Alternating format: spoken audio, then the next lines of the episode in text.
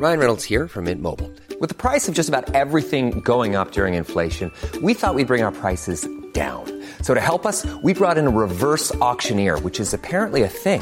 Mint Mobile unlimited premium wireless. Ready to get 30, 30, bit to get 30, bit to get 20, 20, 20, bit to get 20, 20, bit to get 15, 15, 15, 15 just 15 bucks a month. So, Give it a try at mintmobile.com slash switch. $45 upfront for three months plus taxes and fees. Promo for new customers for limited time. Unlimited more than 40 gigabytes per month. Slows. Full terms at mintmobile.com. Voir ce que pensent les gens euh, de l'idée d'un parfum qui euh, soit plus transparent, plus naturel euh, et plus original. C'était hyper intéressant parce que à chaque fois que je posais la question aux gens, la question du marketing revenait énormément. Les gens me disaient mais moi j'en ai marre des campagnes de pub parce que j'ai l'impression que euh, je sais plus ce que j'achète et je me dis bien que ce que j'achète en fait bah, c'est quand même pas mal l'égérie et les coûts marketing qui sont dedans.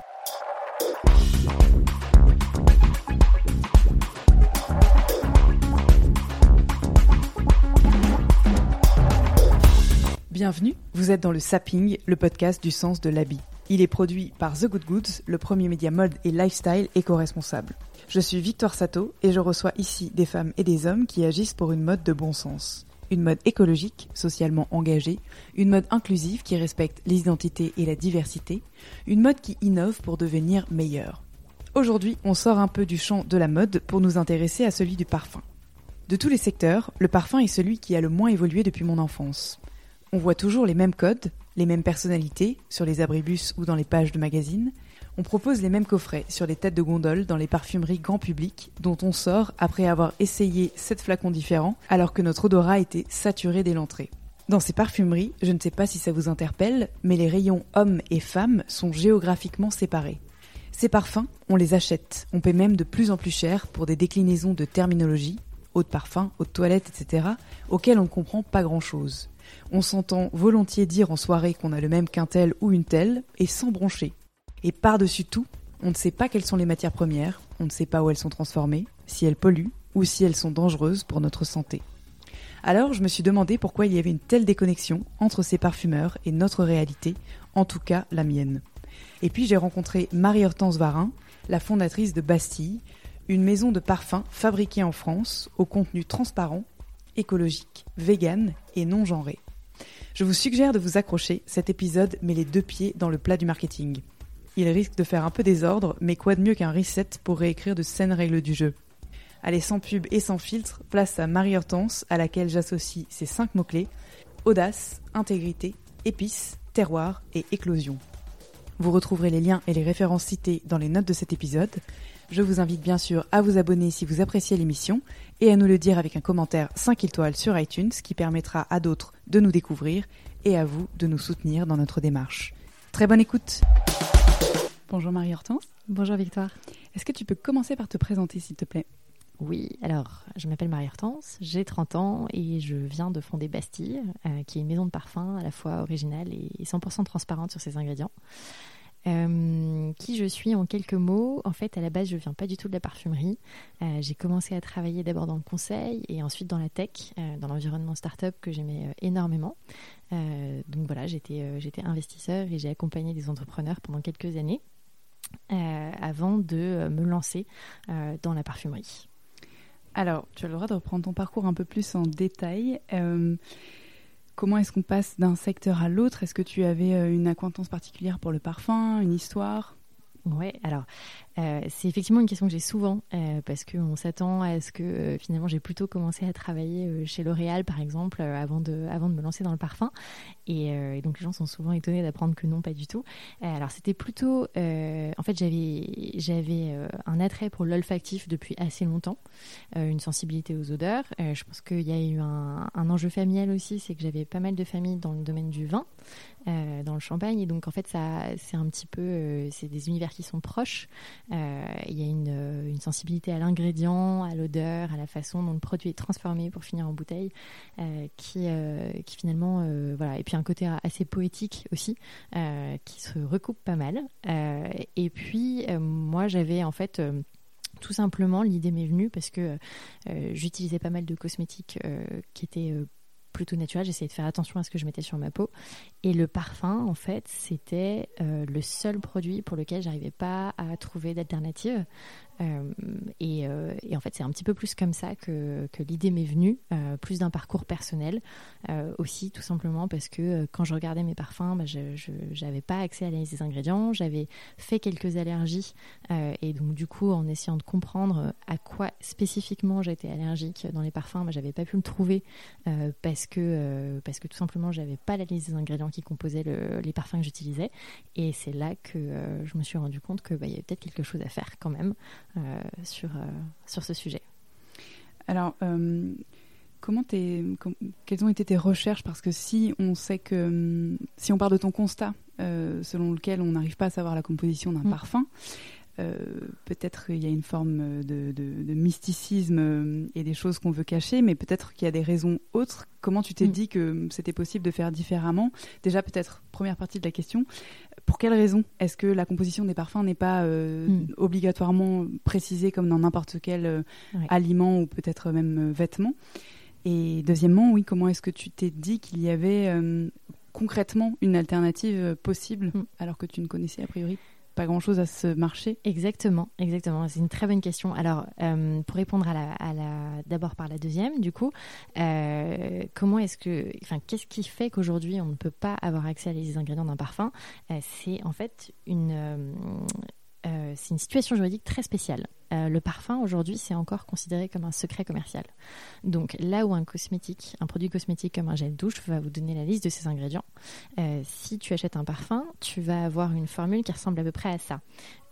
eau, donc à quoi, ça traduit, alcool, parfum, et quelques éléments qui souvent vont être l'inalol, géraniol, qui sont uniquement des allergènes. Et tu vas en avoir en général 4 ou 5 parce que souvent eux-mêmes des dérivés d'alcool, non? Alors, qui sont en fait souvent eux-mêmes des dérivés, des, en fait, qui sont souvent des naturels. C'est-à-dire le linalol, par exemple, c'est naturellement présent dans la lavande. D'accord. Euh, et euh, le géraniol dans le géranium euh, ou dans la rose. Et en fait, c'est finalement une partie des molécules naturelles qui peuvent être allergènes pour un tout petit nombre de personnes.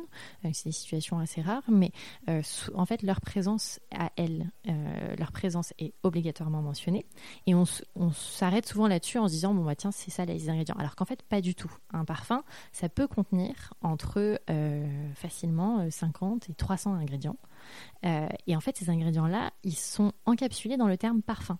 de la même façon que sur ton gel douche, par exemple, tu vas avoir la liste de tous tes ingrédients, du sodium, son savon, et à la fin, parfum, fragrance, mais tu ne sais pas ce qu'il y a dedans. Euh, et en fait, ça, c'est une situation qui est très particulière au parfum, euh, contre laquelle aujourd'hui, euh, pas mal d'associations ont commencé à se battre un petit peu, notamment aux États-Unis, en Californie. Là, il y a eu récemment plusieurs associations qui ont monté une sorte de, lobby associatif pour essayer de faire passer une loi qui oblige les, les fabricants à donner la liste des ingrédients qui composent les parfums, justement euh, bah, pour que finalement euh, la transparence qu'on a aujourd'hui sur les cosmétiques, on puisse aussi l'avoir sur, euh, les parfums. C'est logique, c'est comme un vêtement, c'est comme un produit alimentaire, c'est comme un produit cosmétique qu'on utilise tous les jours. On a le droit de tout simplement savoir ce qu'on se met sur la peau. Donc voilà aujourd'hui en fait un petit peu l'enjeu autour de ça. Et pour expliquer pourquoi aussi finalement c'est considéré comme un secret commercial, en fait il y a eu une inquiétude sur euh, la copie dans le monde du parfum, euh, qui est un, vrai sujet aujourd'hui. On pourra peut-être en reparler euh, tout à l'heure, mais et finalement, les fabricants de parfums considèrent que, en fait, comme la formule leur appartient, c'est la garantie qu'il n'y a pas de, copie. en fait, c'est malheureusement, moi je trouve que c'est un, un, un argument qui ne tient pas forcément parce que euh, aujourd'hui, Coca-Cola, par exemple, euh, ils sont obligés de donner leur liste d'ingrédients. Ils sont souvent copiés. Ça ne veut pas dire qu'ils sont égalés ou qu'on, qu'on arrive exactement à reproduire le goût du, Coca-Cola ou du Nutella ou de tous ces produits un petit peu euh, iconiques où on se dit tiens, le Nutella, ça, ça a goût exactement de ça. voilà. Et c'est pas parce qu'ils donnent leur liste d'ingrédients que les concurrents arrivent à répliquer exactement la même chose. Il y a une question de la qualité des noisettes, de euh, la façon dont elles sont grillées. Euh, enfin voilà, je, ne connais absolument rien à ce produit-là, mais c'est exactement la même chose en parfum. Moi, je trouvais qu'en fait, c'était un petit peu absurde, surtout sur un produit qui peut avoir 200 ingrédients, de dire euh, je peux pas donner la liste parce que je risque d'être copié. Encore faut-il arriver derrière à recréer exactement la même chose. C'est pas si évident que ça. Et j'ai entendu dire qu'il y avait à l'heure actuelle pas de protection juridique du plagiat alors, en fait, il faut, euh, je pense que pour répondre à cette question, il faut expliquer un tout petit peu comment fonctionne la chaîne de valeur du parfum. En fait, euh, comment les parfums sont créés. Euh, il faut imaginer entre en fait entre l'amont et l'aval. Donc l'aval c'est le consommateur, c'est toi et moi quand on achète notre parfum en magasin. comment est-ce qu'il est créé? En fait, au tout début de la chaîne, il y a ce qu'on appelle des maisons de composition. Donc ça, c'est des grands groupes internationaux euh, qui ont à la fois l'accès aux matières premières et qui ont des équipes de parfumeurs en interne. Et ces maisons de composition-là, euh, elles ont souvent euh, une autre partie de leur business qui est liée à des arômes alimentaires pour lesquels elles vont sourcer des ingrédients qui sont parfois les mêmes. ça peut être du cassis par exemple, qui est aussi utilisé, voilà, c'est un naturel en parfumerie qui est très utilisé, qui, qui peut être splendide. ça peut aussi être quelque chose qui est utilisé dans l'alimentaire. et puis qui ont aussi, bien sûr, des ingrédients synthétiques. Et donc, ils ont beaucoup d'équipes à la fois des parfumeurs, mais ils ont aussi des gens qui sont des scientifiques, qui font de la RD pour développer des nouvelles molécules odorantes, qu'elles soient utilisées euh, euh, dans la parfumerie, par exemple, la parfumerie fine, ou euh, dans la parfumerie plus, par exemple, pour parfumer des gels douche, des savons, etc. Et en fait, ces maisons de composition-là, elles travaillent pour les marques de parfum. Voilà, donc si vous avez des marques de parfum classiques, on s'imagine souvent qu'en fait, ces marques de parfum, elles ont leur propre champ, leur propre parfumeur. C'est pas toujours le cas, c'est même assez peu souvent le cas. Il y a beaucoup de cas où elles vont tout simplement voir justement ces grandes maisons de composition et elles leur disent bon euh, voilà j'aimerais sortir euh, mon prochain parfum pour euh, telle collection alors souvent aussi il y a eu en plus des groupes issus du prêt-à-porter qui se sont lancés dans la parfumerie donc typiquement c'est pas forcément des gens qui ont l'expertise parfumerie en interne et qui vont plutôt avoir tendance à aller travailler directement avec ces maisons de composition ils leur disent ils leur donnent un brief marketing et derrière c'est comme ça que les équipes des parfumeurs des maisons de composition travaillent proposent un projet et si le projet est retenu par le client, le parfum est fabriqué. Et le propriétaire de la formule, c'est les maisons de composition, c'est pas la marque. D'accord. Donc, euh, ça explique en fait euh, la peur, je pense, des, maisons de composition pendant un certain temps, c'était de se dire, en fait, moi, je vais développer un super parfum euh, pour mon client et je, vais lui donner la liste des ingrédients. Et puis derrière, euh, il va partir et il va le faire faire, faire, fabriquer par quelqu'un d'autre qui va le faire pour moins cher. Bon, ça, euh, voilà, aujourd'hui, la réalité, c'est que dans n'importe quel marché, ça fonctionne pareil. On pourrait très bien se dire que, par exemple, une marque de prêt-à-porter qui travaille avec des fabricants pour faire des jeans, c'est un peu la même chose que si l'usine lui disait, ben non, je vous dis pas ce qu'il y a dans mon jean parce que euh, sinon vous allez pouvoir euh, le faire faire ailleurs dans une autre usine. Oui, mais enfin, la réalité, voilà, c'est mm. pas comme ça que ça fonctionne. Euh, c'est pas si simple que ça. Et en plus, il y a des bonnes pratiques business de base où voilà, il y a des contrats, on formule les choses. voilà, il y a d'autres moyens que l'opacité pour répondre à cette problématique de propriété intellectuelle. Parce qu'au final, c'est le client qui en souffre. C'est le client final. Alors justement, on va revenir sur cette question avec Bastille, mais avant ça, est-ce que tu serais capable de nous faire un bref historique de l'histoire du parfum dans le monde? Alors peut-être en Occident pour commencer. Euh, depuis quand on se parfume? Qui mm. est-ce qui a commencé à se parfumer? Avec quoi? Voilà. Très, très belle question. Alors, je suis pas historien du, euh, parfum, euh, mais il y a des très bons livres qui ont été écrits sur la question, notamment un livre d'Eugénie Brio qu'on mettra peut-être en, référence, mais qui est, qui est, super pour ceux qui veulent se documenter. et sinon, il y a aussi la revue Nez euh, qui est excellente sur le sujet, euh, qui fait beaucoup de, pédagogie et qui raconte très bien euh, ce genre de choses et qui a publié un très beau livre qui s'appelle Le Grand Livre du Parfum sur, sur le sujet. Alors sur l'histoire du parfum, en fait, ce qui est assez intéressant avec le parfum, c'est pour ça que c'est un très beau produit aussi, c'est que c'est quand même quelque chose d'assez mystérieux voire euh, mystique. Et en fait, ça a commencé d'abord par le sacré. Euh, le parfum, en fait, euh, dans la tradition religieuse, biblique, en fait, c'est c'est quelque chose qui, est lié vraiment au divin. donc, quand on brûle l'encens, par exemple, même voilà, les, les, cadeaux des rois mages dans la Bible, etc., c'est pour s'attirer les faveurs de Dieu. donc, il y a d'abord quelque chose de sacré, d'offrande quelque part. Et donc ça, c'est un usage qu'on a constaté dans, dans énormément de, pays euh, euh, différents. Euh, c'est le cas en Égypte, avant, parce que tu parlais de l'Occident, mais voilà, en Orient, on a commencé très tôt aussi, il y a plusieurs millénaires, à utiliser le parfum comme une voie de communication avec le divin. Ensuite, euh, le parfum, il s'est vraiment développé un peu plus tard, euh, notamment en fait après le Moyen Âge, plutôt Renaissance et les siècles qui ont suivi, avec d'abord quelque chose qui était très lié à l'hygiène. En fait, dans une époque où la maladie est associée aux mauvaises odeurs, euh, alors, ça peut être. Euh, L'Europe a été très marquée par la peste, notamment. Euh, et bah, typiquement, le fait de sentir bon, c'est associé au fait d'être en bonne santé. et c'est quelque chose qui, de façon assez intéressante, a, perduré même pendant, même pendant le XXe siècle, par exemple. C'est-à-dire qu'au moment où le sida, il y, a une, il, y a, eu cette épidémie du sida terrible euh, qui, euh, qui, était très forte dans les années 80. Euh, et, la parfumerie est revenue à quelque chose, à des notes qui étaient plus hygiéniques, plus propres, cette impression de propre en fait. et donc dans ce cadre-là, en fait, le parfum, après le lien au divin, c'est aussi l'acceptation sociale de je sens bon, donc je ne suis pas dangereux euh, parce que je ne suis pas contagieux, je n'ai pas de maladie, etc. Euh, et puis euh, le parfum s'est ensuite développé en fait, et sorti un petit peu de ce, ce, de ce côté très hygiène pour devenir quelque chose de beaucoup plus, justement, l'article de toilette et de soins de soi et peut-être aussi de séduction euh, au, au, 19e notamment, euh, où là il y a eu, alors c'est hyper intéressant parce que euh, il y a eu vraiment le développement de la parfumerie à partir du 19e et ensuite de la parfumerie plus synthétique mi-19e et ensuite qui a pris son envol surtout début 20e. Mais en fait, cette parfumerie-là, elle est vraiment différente parce qu'elle est plus dans le, voilà, dans le, dans l'expression de sa personnalité, dans la séduction et les odeurs elles sont très facilement catégorisées à cette époque-là. Euh, il y a des odeurs qui, par exemple, commencent à avoir un, parfum de scandale un petit peu, parce que justement, c'est des odeurs de séduction, typiquement le musc.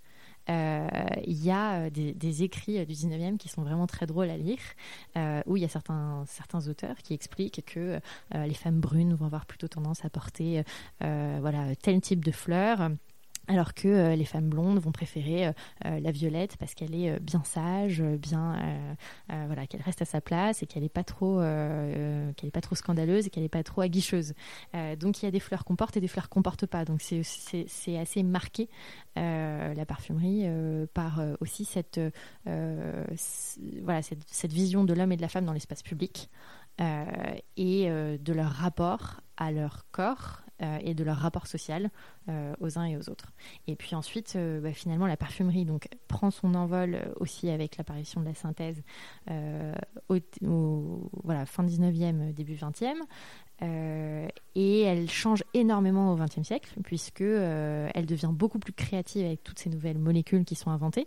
Alors, à l'origine, la synthèse, elle commence plutôt avec la pétrochimie c'est-à-dire que c'est un développement euh, à côté de la pétrochimie. Les Allemands sont euh, assez pionniers en Europe euh, sur le sujet, ensuite les Français se développent également, mais c'est d'abord des recherches R&D sur des molécules qui sont plutôt dérivées de, l'industrie et on s'aperçoit que ça peut finalement servir aussi à la parfumerie.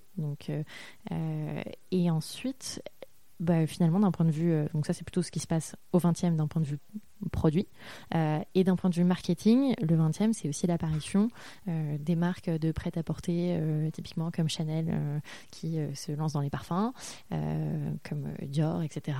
Et donc une parfumerie qui se transforme pour être beaucoup plus liée au monde de la mode qu'elle ne l'était avant. Ça amène aussi beaucoup plus une logique homme-femme là où à l'origine, la parfumerie, elle n'est pas tellement genrée. C'est-à-dire qu'au 19e, les hommes se parfument la barbe avec euh, de la rose et de la violette et euh, ça choque personne. Euh, donc le genre, il arrive aussi début 20e, il devient une vraie norme marketing plutôt dans les années 80-90, voilà, où ça devient quelque chose, une sorte de segmentation homme-femme en dehors de laquelle les marques ont de plus en plus de mal à penser. Au sujet de, des, matières premières, euh, justement, en, termes d'évolution. Donc, tu as parlé de, l'arrivée de, la synthèse. au départ, en fait, euh, avec quoi on se parfume avant qu'il Mm. y ait donc euh, la Mm. pétrochimie. Et d'ailleurs, aujourd'hui, on, on utilise quand même des, bah, des Ouais. beurres, des hydrolats, des macérats. C'est peut-être pas les termes adéquats, mais on a quand même une Ouais. part de synthétique associée à une part de naturel. Qu'est-ce que c'est la matière première d'un parfum? Alors, la matière première d'un parfum, déjà, ça se décompose en deux choses. Il y a le parfum en lui-même, donc le concentré de parfum, qui est mélangé à de l'alcool. Donc ça, faut pas oublier que euh, l'alcool, c'est quand même déjà 85% du produit. Euh, typiquement, en impact environnemental, c'est intéressant aussi de se poser la question du rôle de l'alcool. Euh, nous, on a choisi l'alcool de blé bio, typiquement, parce que c'est quand même un pourcentage important du produit et qu'il faut pas l'oublier. Sur le concentré de parfum en lui-même, en fait, qui est mélangé à l'alcool pour donner le parfum, ou l'eau de parfum, ou l'eau de toilette, en fait, il est composé donc euh, de, bah, de- d'ingrédients qui sont soit naturels, donc ça peut être euh, de l'huile essentielle, ça peut être de l'absolu, euh, ça peut être des végétaux qui sont extraits différemment encore. En fait, ces termes-là, absolu, huile essentielle, ça dépend de, du procédé d'extraction qui a été utilisé pour transformer le végétal. Donc un végétal, il peut donner à la fois de l'huile essentielle et de l'absolu. C'est deux produits différents euh, qu'on peut obtenir par exemple à partir de la même rose euh, qui, est, distillée en plusieurs étapes. Euh, et il y a d'autres procédés aujourd'hui encore plus innovants comme l'extraction au CO2. Euh, donc typiquement, ça permet pour certains végétaux qui peuvent souffrir un peu de la distillation, euh, de ne pas euh, les, distiller, donc euh, de ne pas utiliser forcément de chaleur ou de ne pas utiliser de solvant. Et et c'est intéressant aussi parce que c'est une nouvelle façon en fait d'être plus éco-responsable aussi dans, dans l'extraction du végétal parce que bah, on a besoin de moins d'intrants pour, pour, pour extraire la matière qu'on utilise en parfumerie. Donc ça c'est pour les naturels. Donc les naturels aujourd'hui euh, sur euh, la palette du parfumeur, euh, il y a environ euh, 400 notes, on va dire. Même si, alors, c'est pas forcément un chiffre exact parce que chaque, parfumeur va travailler avec des, naturels différents, mais sur à peu près 4000 notes utilisées en parfumerie, il y en a 400 qui sont naturelles. Voilà, faut garder à peu près ce ratio en tête. Et ça peut être, ça peut être très différent. Alors, j'ai parlé des végétaux, il y a eu aussi historiquement beaucoup d'animaux. hein. Le musc, euh, typiquement, était d'origine euh, animale, euh, donc avec, avec des, animaux qui étaient justement exploités pour les muscles qu'ils produisaient dans, dans leurs glandes. Ça, ça existe moins aujourd'hui. Alors nous, de toute façon, on est, on est vegan, donc c'est pas quelque chose que qu'on fait. Mais je crois que de toute façon, c'est un usage qui, qui est vraiment de moins en moins court. Donc c'est quand même très largement, euh, voilà, on parle de végétal. Et le végétal, ça peut être euh, plein de végétaux différents et surtout plein de parties du végétal différentes. C'est- Le parfum, c'est pas forcément de la fleur. Euh, ça peut être une racine. Euh, dans le cas de l'iris, par exemple, c'est la racine qu'on utilise. Euh, ça peut être plein de parties d'un même végétal. Par exemple, pour les mandarines, on utilise aussi les feuilles. Et on utilise l'écorce et on utilise les feuilles. Donc il y a plein de, il y a plein de façons en fait. Il y a plein de végétaux différents et il y a énormément de façons de les utiliser. Et puis derrière, bah, il y a la, il y a la synthèse et la synthèse en fait, elle, elle l'idée de la synthèse en fait, c'est quoi? C'est reconstituer une molécule à partir d'éléments euh, plus petits. Euh, toi qui es scientifique, tu connais le, sujet par cœur. Euh, mais en fait, la synthèse, elle peut avoir différentes origines. Ça peut être d'origine végétale, c'est-à-dire à partir du moment où on modifie un naturel, où on modifie la structure moléculaire d'un naturel, ça devient de la synthèse. Donc typiquement, il y a un bon exemple que nous, on, utilise dans nos parfums, c'est une molécule qui s'appelle l'ambroxan. Euh, l'ambroxan, en fait, c'est euh, une molécule qui nous permet euh, d'ajouter euh, énormément de, subtilité et de longueur dans nos parfums, en note de fond. Et en fait, c'est une molécule qui a été synthétisée pour recréer l'arôme exact de l'ambre gris, qui à la base est produit par les cachalots dont la, chasse est interdite depuis un moment.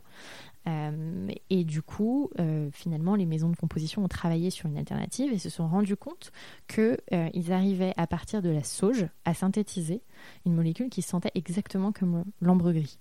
Et donc, l'ambroxan, c'est une molécule qui vient de la sauge, à la base, qui est synthétisée à partir de la sauge. Donc, l'origine peut être naturelle, même si on parle de synthèse quand même, parce que la définition est stricte. Et pour nous, un naturel, c'est un naturel quand on n'a rien touché euh, voilà, à, la, à la molécule d'origine.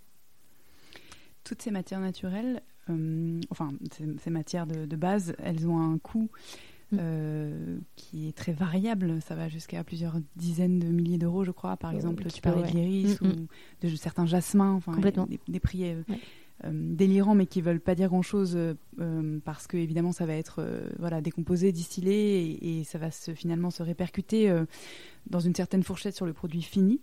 Aujourd'hui, est-ce que tu, si tu veux bien le faire, comment ça se passe en fait la décomposition du prix d'un parfum, admettons de grande distribution, donc aller d'une marque mm. de prêt-à-porter high-end. on va donner un exemple pour des parfums Dior vendus chez Sephora ou des parfums Chloé.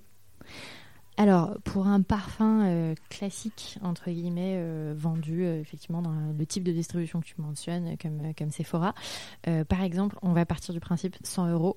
Voilà, à peu près sur une bouteille à 100 euros. donc déjà, la marge de Sephora, évidemment. donc ça peut être 50%, ça peut être jusqu'à 80%, ça dépend. voilà, donc il y a, y a, déjà ce coefficient-là. ensuite, il y a euh, bah on, va, partir du principe que c'est 50%. Derrière, euh, il y a énormément de marketing. C'est un marché qui est extrêmement drivé par le marketing.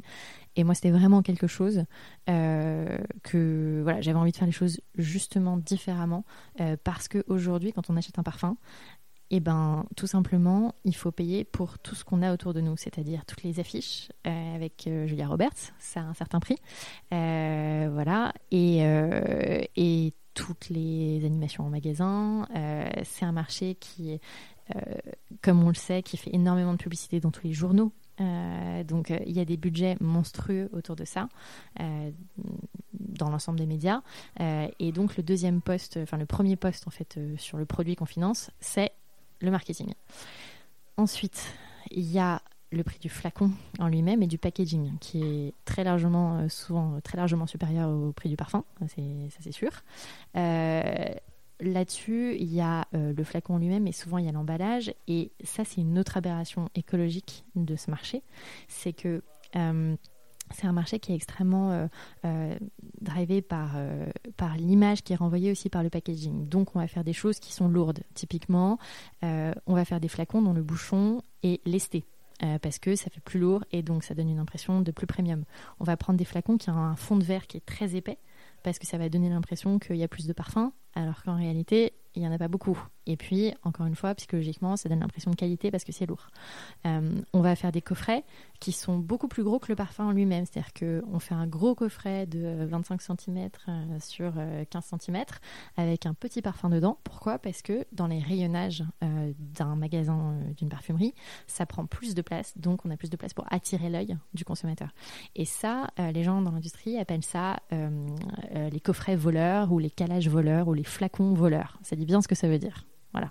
Donc, euh, nous, là-dessus, on a voulu faire les choses un peu différemment et typiquement avoir une boîte ultra ajustée dans laquelle le flacon rentre pile poil. Alors, oui, on n'a pas de cale.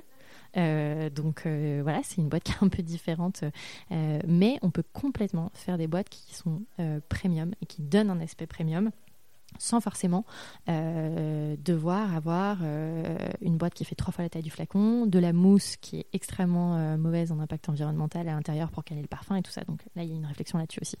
Donc, on a parlé du packaging. Ensuite, il y a effectivement le jus en lui-même. Et là, ben, souvent, on est quand même sur moins de 10%, très clairement, du, du, prix total du parfum. et même, en fait, en dessous de ça, moins de 5% entre 2 et 5% donc, euh, le jus en lui-même, euh, c'est, euh, on en a parlé, le concentré de parfum, et ensuite l'alcool avec lequel il est mélangé, et potentiellement les additifs qui sont aussi rajoutés dedans. donc voilà, ça peut être des solvants, ça peut être des stabilisants, ça peut être des colorants, ça peut être des filtres anti-UV, etc., qui sont ajoutés au parfum. Mais typiquement, l'équation économique, c'est à peu près celle-ci. tu parles d'impact environnemental du, du parfum, le, jus en lui-même, donc euh, le, liquide, euh, est-ce qu'on déjà est-ce qu'on sait pour euh, ces, mm. parfums de la grande distribution où est-ce qu'il est fabriqué? Est-ce que c'est en France ou est-ce que c'est mm. délocalisé? Et est-ce qu'on a une idée justement de son impact environnemental en mm. comparaison, par exemple, à un vêtement, si la comparaison est faisable? Alors c'est une question hyper intéressante sur laquelle bah, nous on essaye de, beaucoup travailler et qui est pas forcément facile parce que alors je, je suis pas spécialiste comme toi typiquement du vêtement mais le challenge du parfum c'est qu'il y a pas mal de composants et sur le jus, en lui-même, typiquement, euh, facilement euh, une centaine d'ingrédients. Euh, donc, il faut remonter à la source de quels sont les ingrédients. Et quand on les connaît pas, c'est finalement assez compliqué de savoir et d'où ça vient et comment c'est fait. Il y a une opacité aussi dans la supply chain de la parfumerie. Euh, c'est pour ça que nous, en fait, on a choisi nos partenaires en fonction de cette opacité-là pour pouvoir, au contraire, travailler avec des gens qui avaient une démarche qui était assez pionnière euh, sur le naturel et sur la transparence. Euh, donc, on travaille avec un groupe qui s'appelle IFF-LMR et qui, en fait, est un groupe international, mais qui a une filiale française, LMR, Laboratoire Monique Rémy qui a été créée par une femme en Provence dans les années 80. Et en fait, elle, a été un petit peu la première à arriver sur le marché justement de la parfumerie, de, de, la fourniture de matières premières, en disant qu'il y avait une, une, traçabilité de ces matières et une certification. Euh, c'est-à-dire que euh, là où euh, en fait l'absolu de rose était vendu, mais on ne savait pas franchement si c'était bien de l'absolu de rose, si c'était pas coupé avec autre chose, avec du géranium ou avec encore autre chose, elle, elle a revendiqué tout de suite euh, l'établissement de filières de sourcing jusqu'au champ. Euh, et euh, justement la transparence sur son sourcing. Et donc, nous, on sait, quand, on, quand on utilise des ingrédients LMR, typiquement le patchouli, on sait d'où il vient. Et c'est parce qu'ils ont cette, ce fonctionnement avec des plateformes de sourcing intégrées et ils travaillent en local avec des cultivateurs qu'ils connaissent, euh, auprès de qui ils promeuvent des pratiques agricoles raisonnées, que nous, on peut savoir euh, quelle est, euh, ben, justement, avoir une idée de l'impact de, de, nos ingrédients, la façon dont ils sont fabriqués. Et ça, c'est très rare, parce qu'en fait, la réalité, c'est que la plupart des marques s'en foutent complètement. Probablement aussi parce qu'aujourd'hui, finalement, le parfum Mom deserves the best, and there's no better place to shop for Mother's Day than Whole Foods Market. They're your destination for unbeatable savings, from premium gifts to show-stopping flowers and irresistible desserts. Start by saving 33% with Prime on all body care and candles. Then get a 15-stem bunch of tulips for just $9.99 each with Prime. Round out Mom's menu with festive rosé, irresistible berry chantilly cake, and more special treats. Come celebrate Mother's Day at Whole Foods Market. Pour une raison que je m'explique pas encore vraiment, et rester un peu à l'abri de toute cette vague qui est arrivée en cosmétique, où les consommateurs ont demandé plus de transparence et, euh, plus de, respect de l'impact environnemental. Et malheureusement, en parfum, c'est vraiment que le début. Il y a encore euh, assez... Comme je pense que c'est lié au fait que c'est un produit qui, euh, qui fait beaucoup rêver. Euh, et qu'on a tendance, et puis bon, il y a eu aussi un, on va dire, les marques abusent très facilement euh, de la petite image gentillette du champ de rose à Grasse, alors que 90% euh, du concentré est synthétique. Donc, il faut pas aussi faire l'impasse là-dessus. Donc, ce qui est intéressant, c'est que dans, dans, notre démarche typiquement avec LMR, ils ont certains ingrédients pour lesquels ils ont fait des vraies analyses de cycle de vie, à la fois vraiment de la plante euh, de vraiment de la de, de, l'agriculture euh, jusqu'à un kilo de euh, produits finis.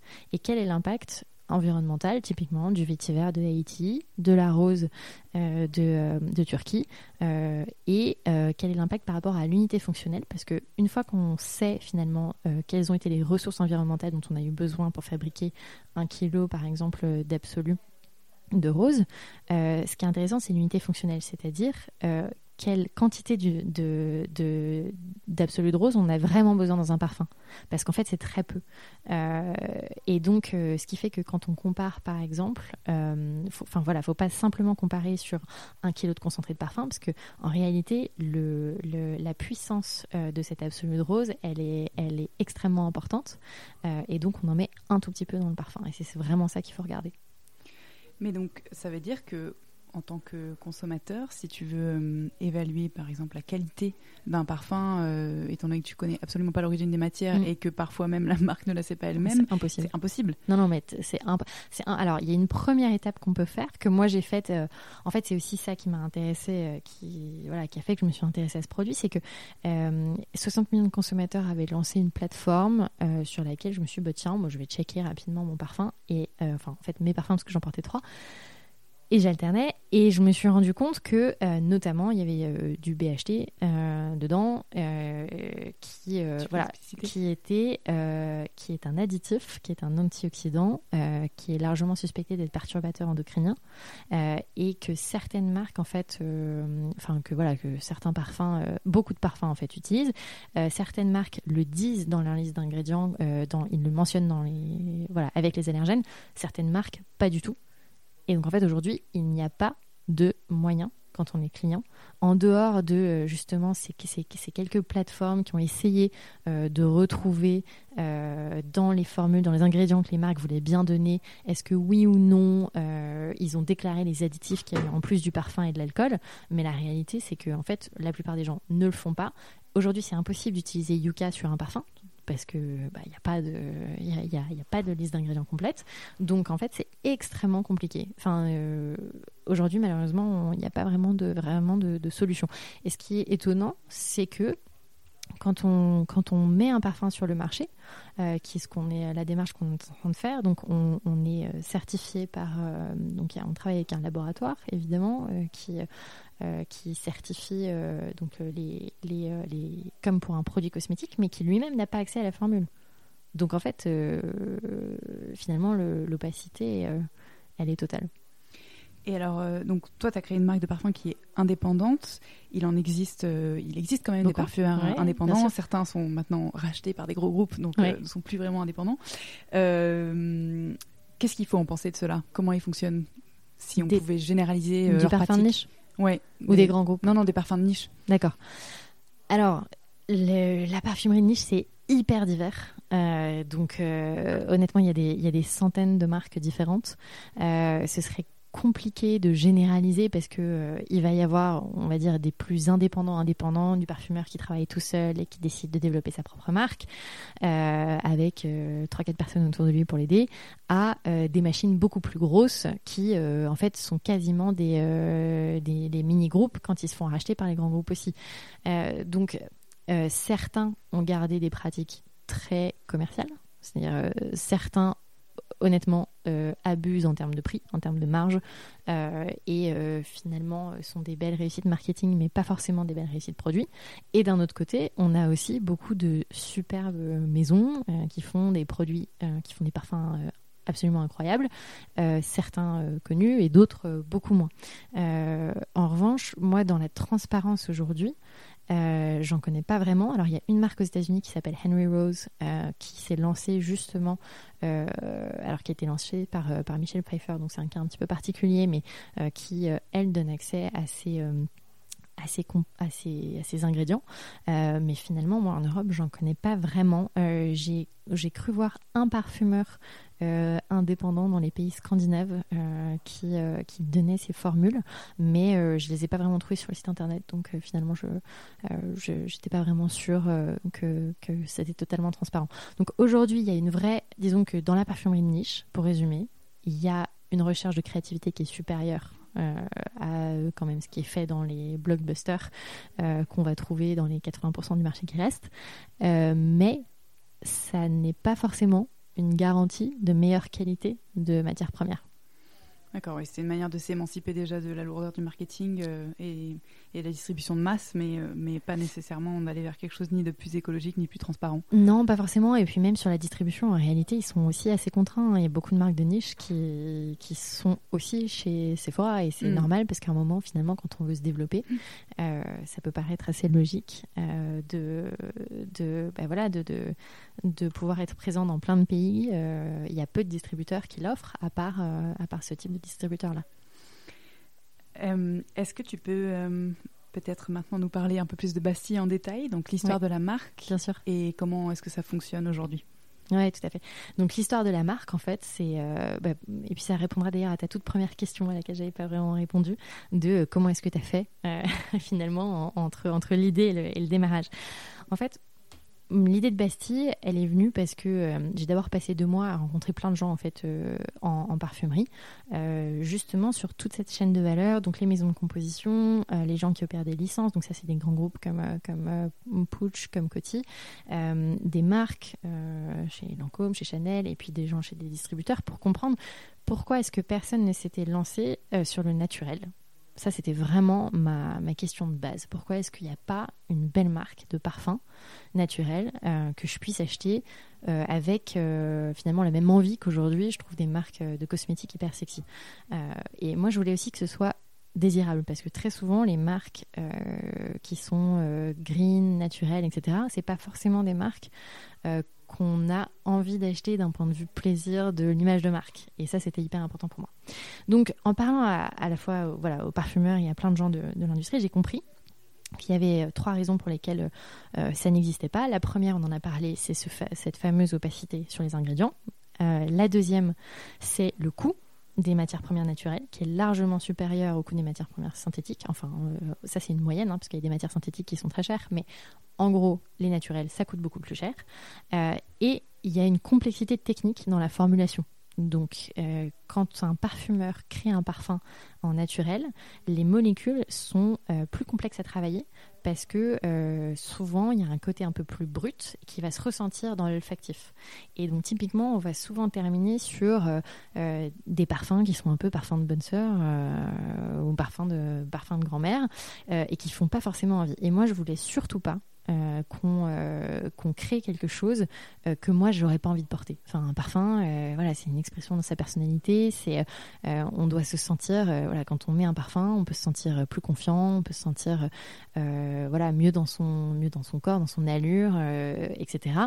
on n'a pas envie forcément d'avoir un parfum qui fait qui est, plat, qui est trop brut ou qui fait trop, qui est trop monomatière, etc. Et et donc là-dessus, sur cette partie-là, moi j'avais vraiment besoin de travailler avec quelqu'un qui avait une grande expérience euh, de cette partie technique. Et c'est pour ça que euh, j'ai travaillé avec quelqu'un qui s'appelle euh, Anne, qui avait 20 ans d'expérience dans l'industrie, qui était à l'origine docteur en pharmacie et qui en fait avait supervisé la création de, de, parfums pour plusieurs marques dans une grande maison de composition dans laquelle elle travaillait avant et qui était freelance depuis quelques temps. Et en fait, elle a travaillé avec moi sur la création de la première collection de Bastille euh, euh, et, c'est comme ça qu'on a pu résoudre le point en fait de la technicité parce que elle est une technicienne hyper pointue. Euh, et donc ça nous a permis en faisant énormément d'essais et de, R&D parce qu'on a, fait je pense plus de 200 essais pour atterrir au, aux six parfums qu'on a aujourd'hui. Alors évidemment on, a dû en faire on a dû avoir peut-être une cinquantaine de propositions au départ et ensuite on a sélectionné et après, on a eu plusieurs versions sur les sélections qu'on avait jusqu'à ce que ce soit parfait. Mais euh, voilà, des critères de, euh, de, tenue, de diffusion, de sillage, etc. Et ça, euh, c'est une complexité pour les parfumeurs de, de, le faire en naturel. Et le point du budget. Alors ça, c'était un, voilà qui, était le deuxième obstacle de mais oui, mais le naturel, ça coûte très cher. bah là, tout simplement, c'est un arbitrage. C'est-à-dire que le parfum, on l'a décomposé tout à l'heure, c'est du marketing aussi. Euh, c'est euh, du packaging. Euh, et c'est typiquement si on choisit de faire voilà un moule pour un, flacon de parfum ultra élaboré qu'on le laque qu'on lui met des voilà des, je sais pas moi des ajouts des, des choses en plus qui sont qui sont d'ailleurs souvent assez terrible d'un point de vue environnemental, hein, comme le laquage des flacons de parfum. Typiquement, c'est un problème pour le recyclage derrière du verre. Euh, bah, ça, va coûter beaucoup plus cher. Et donc, nous, ce qu'on s'est dit, c'est on a envie de faire des parfums canons. Euh, et le plus important, euh, c'est qu'on donne assez de budget aux parfumeurs pour qu'ils puissent travailler avec des matières premières canons. Tu l'as mentionné tout à l'heure, euh, l'iris, le jasmin, il y a effectivement euh, voilà, des matières premières qui atteignent 50 000 euros le kilo. Euh, nous, on utilise par exemple de la tubéreuse.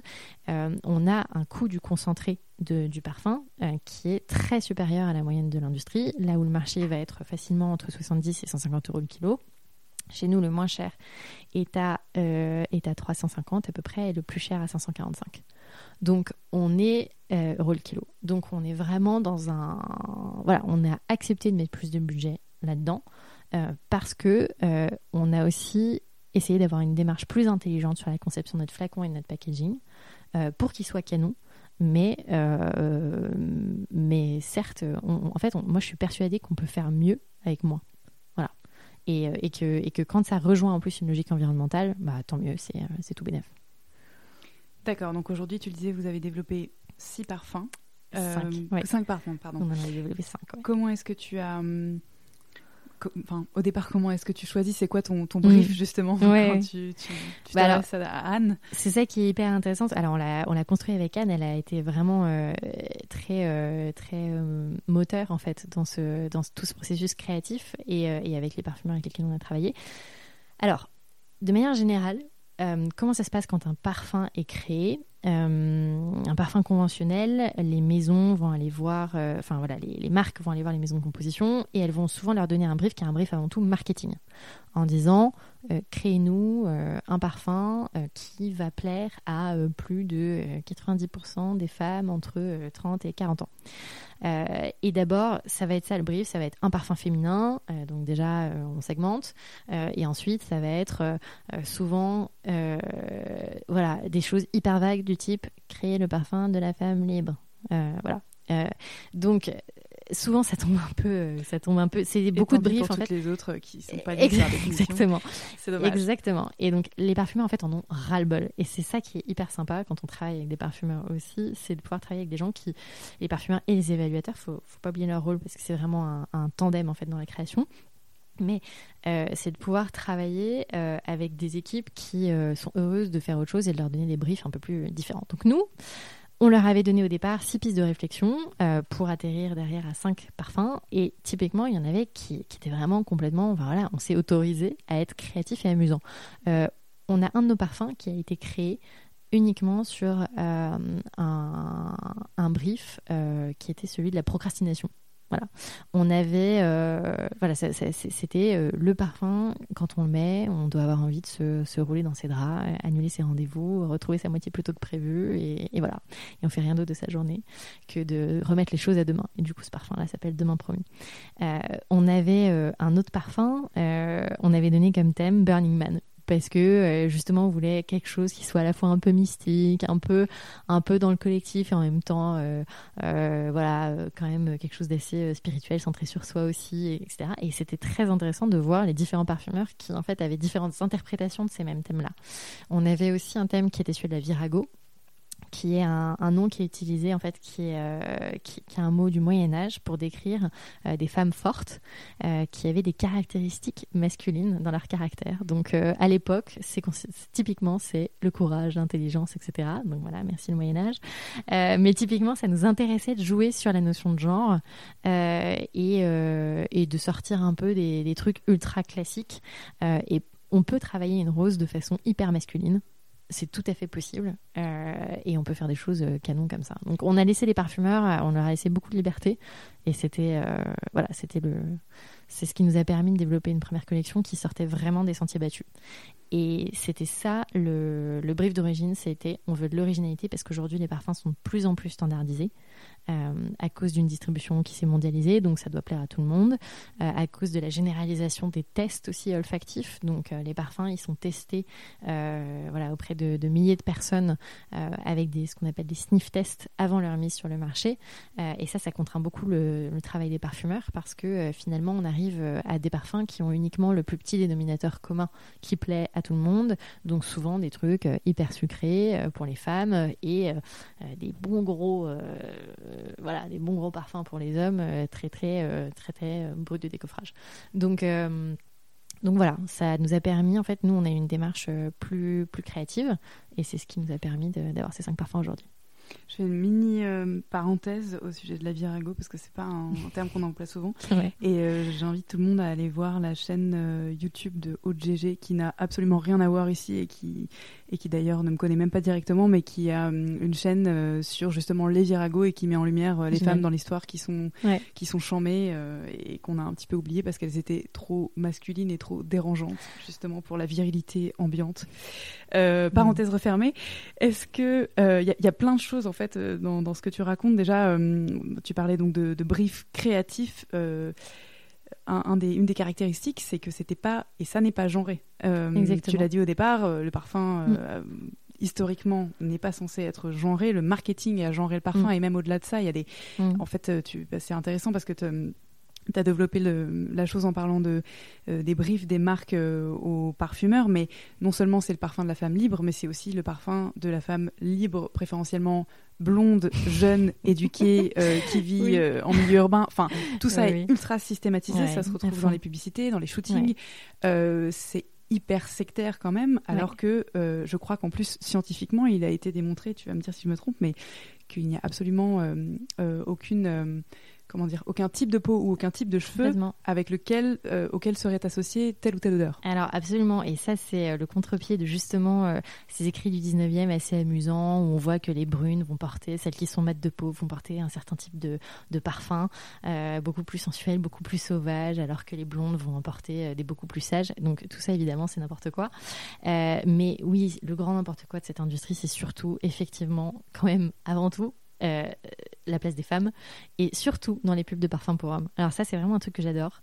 Euh, donc regardez les, les, des pubs qui sont sur un, un message qui est euh, encore tellement simpliste alors qu'on est en 2020, qu'il y a eu MeToo et que voilà. tu veux dire hyper sexualisé. Hyper, sexualisé et c'est voilà c'est je mets du parfum toutes les toutes les filles sont à mes pieds. Ou alors voilà je mets du parfum je suis une séductrice qui va qui va tous les faire tomber. C'est on est on est quand même toujours dans un, dans un jeu euh, qui est euh, soit totalement irréel, c'est-à-dire euh, des publicités qui montrent des choses qui, à aucun moment, en fait, on peut s'imaginer vivre les situations qui sont dans ces pubs, parce que euh, bah, je, ne, vais pas au boulot le matin euh, à cheval euh, comme sur certaines pubs, voilà, avec un ciel rose ou qui je sont... rigole parce que moi je, je porte Hermès, Kelly Calèche depuis des années. Ah non, alors typiquement c'était pas du tout à celle-ci que je pensais, parce que alors pour le coup Hermès a un très bel univers du cheval, ils ont des artisans, ils ont une tradition de la sellerie, mais non typiquement, enfin voilà, c'est une autre pub qui, qui, est assez récente et qui montre une femme sur un cheval blanc et je, et je me suis vraiment dit en regardant cette pub, mais mais, mais pourquoi est-ce qu'on fait encore ça en fait? Ou alors c'est tout simplement une égérie toute seule. Et, et, là, c'est pareil. Enfin, le principe de l'égérie, en fait, euh, il y a un moment où les consommateurs en veulent plus. Enfin, il y a beaucoup de gens autour de moi. Pendant justement ces deux mois de réflexion avant de lancer Bastille, j'ai fait pas mal d'entretiens dans les magasins parce que je me suis dit, je vais aller tester et voir si c'est consommateurs ou des vendeurs? Consommateurs voir si c'est vraiment, voir ce que pensent les gens euh, de l'idée d'un parfum qui euh, soit plus transparent, plus naturel et plus original.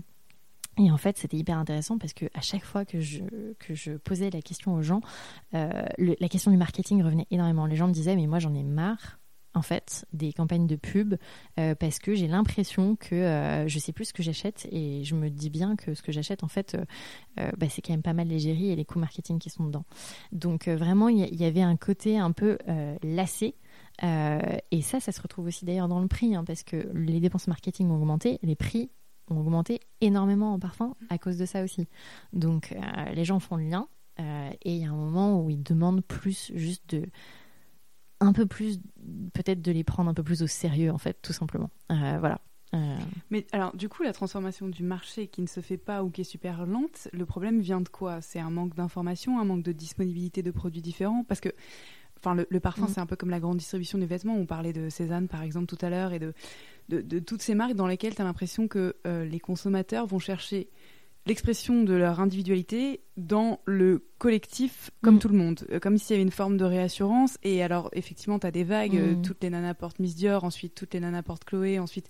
Et pourtant, je suis désolée, mais euh, je suis peut-être pas câblée comme tout le monde, mais en fait, en, voyant la pub avec Jennifer Lawrence quand je vais au cinéma, je, juste, je, rigole et ensuite je pleure tellement je l'ai vu et tellement c'est incompréhensible et il n'y a rien qui, qui peut te donner envie. Tu ressembles à aucune meuf sur la terre n'a un rooftop avec une, piscine avec des diamants qui sortent de ses cheveux quand elle sort de l'eau. Et, euh, pour autant, enfin, tu vois, si, si vraiment mm. les consommateurs sont en demande et ton étude de in vivo l'a mm. montré, qu'est-ce qui fait que personne se renseigne et se met à consommer différemment? C'est parce que pour l'instant, Bastille est la seule offre euh, un peu comme ça? Euh, je pense que euh, la parfumerie de niche, en fait, aujourd'hui, euh, développe pas vraiment d'image incarnée. Euh, c'est plus une image en fait qui est très produite, très matière première. Et donc, du coup, euh, il y a finalement peu de marques de niche qui veulent incarner les choses.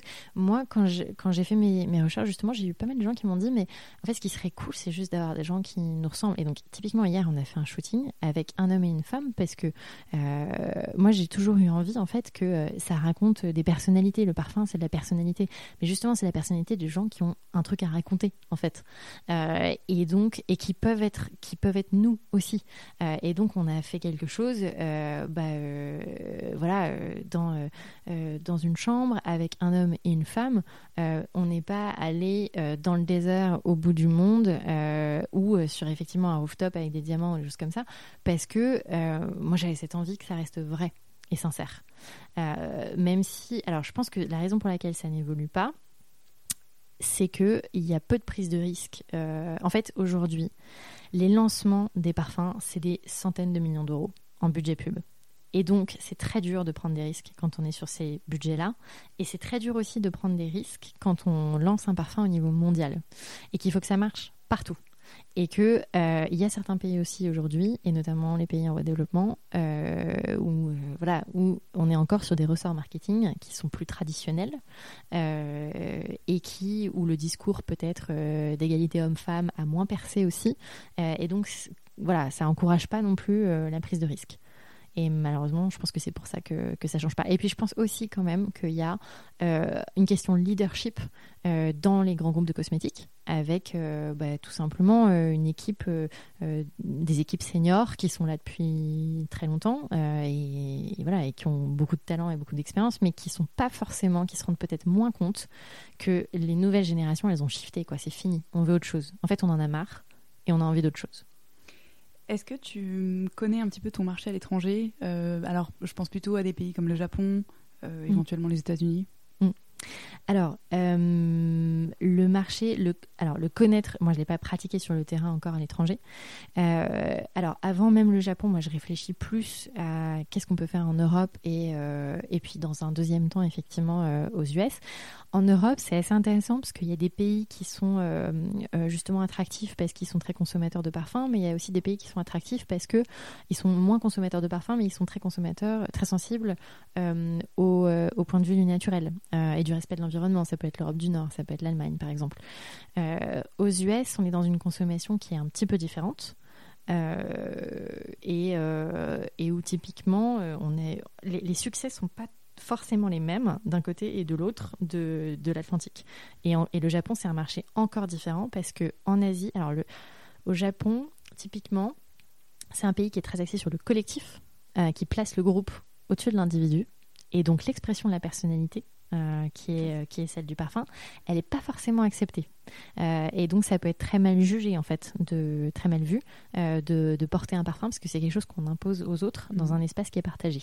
et donc l'Asie est un marché qui est, qui est énormément un marché de cadeaux où les gens s'offrent du parfum en cadeau et ils le posent chez eux pour exposer la bouteille, mais ils ne l'utilisent pas. Donc voilà, c'est c'est euh, très étonnant, mais, euh, mais c'est comme ça. Donc je connais pas encore assez bien, mais euh, clairement aujourd'hui, mes, mes envies de développement, elles sont plutôt en Europe et, et aux États-Unis un jour. Alors, Bassi est distribué depuis un mois et demi. Oui. Où est-ce qu'on peut le trouver? Où est-ce qu'on peut le trouver? Alors, on existe, on est tout récent, effectivement, parce qu'on s'est lancé il y a un mois et demi. On a un site internet qui s'appelle euh, au pluriel.com.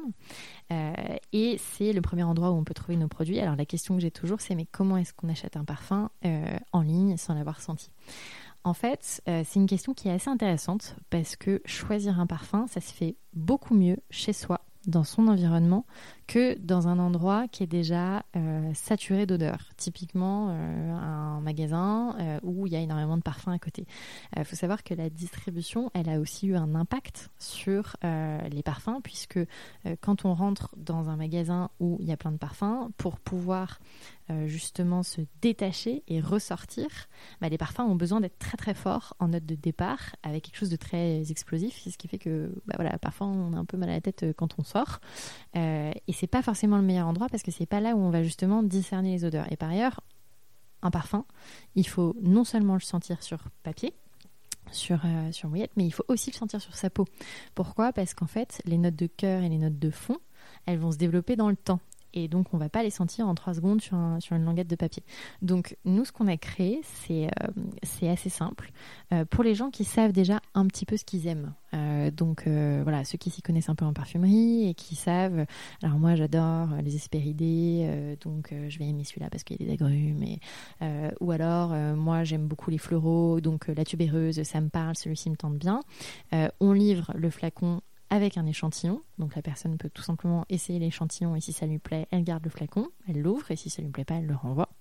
Euh, mais on a aussi développé autre chose et ça c'était vraiment quelque chose qui me, qui me tenait à cœur qui est un petit coffret euh, découverte avec les cinq parfums en échantillon et un petit QR code qui permet de faire une petite expérience de découverte. Parce que euh, en fait l'idée c'est que euh, on n'a pas envie non plus enfin on a, envie de pouvoir expliquer les parfums. Quand on, quand on choisit un parfum ça, ça peut être hyper intimidant de se retrouver chez Sephora avec 300 parfums différents et se dire ok qu'est-ce qui va représenter ma personnalité pour euh, les deux ans à venir?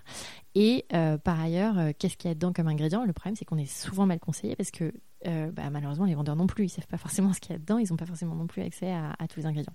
Donc nous on a créé une petite expérience de découverte qui permet en fait avec une petite appli qu'on peut faire tout enfin voilà un petit un petit parcours sur son téléphone qui prend en général les gens aiment bien y passer entre 10 et 15 minutes quand même. Donc et l'idée c'est de découvrir les parfums un à un. Et puis, euh, s'il y en a un qui nous plaît, euh, bah, on peut commander la bouteille et le, coffret est remboursé quand on commande le flacon. Donc euh, voilà, c'était un petit peu l'idée. mais surtout, il faut faire attention à la façon dont on choisit son parfum. On n'est pas forcément, on n'est pas toujours bien conseillé malheureusement. et surtout, enfin voilà, c'est un domaine dans lequel il n'y a pas pas forcément énormément de conseils, sauf quand on va dans des parfumeries indépendantes qui, sont, qui sont spécialisées, bien sûr. Mais surtout, il faut le faire dans son environnement. Faut prendre le temps de le porter un petit peu. Euh, voilà, il faut se faire un avis sur la qualité, il faut voir s'il tient, il faut voir comment il se développe, il faut voir, faut voir si on a des compliments, il faut voir euh, voilà, si euh, c'est quelque chose d'important, ça permet de se l'approprier. Est-ce que tu peux nous expliquer le choix du nom de la maison? Oui, tout à fait. Alors, gros dilemme.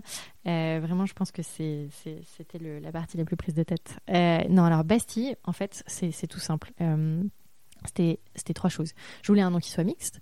Euh, je voulais un nom qui représente notre ancrage français. On n'en a pas parlé, mais on est made in France. On fait, on travaille vraiment uniquement avec des partenaires euh, en circuit court. On fait tout fabriquer localement.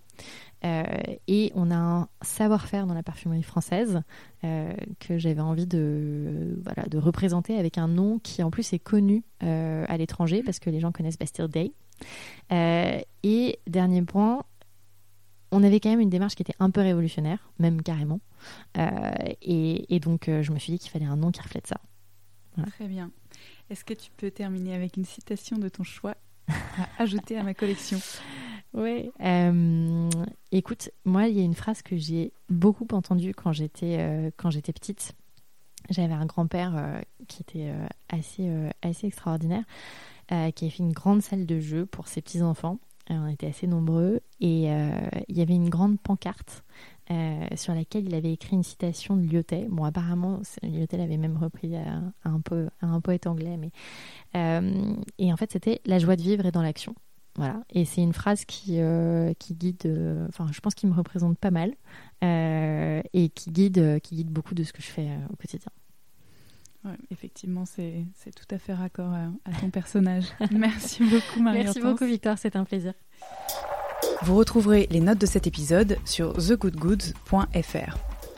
Vous pouvez vous abonner à notre newsletter pour recevoir nos derniers articles chaque dimanche dans votre boîte mail et vous abonner également au podcast sur l'application d'écoute de votre choix pour être notifié lorsqu'un épisode est publié.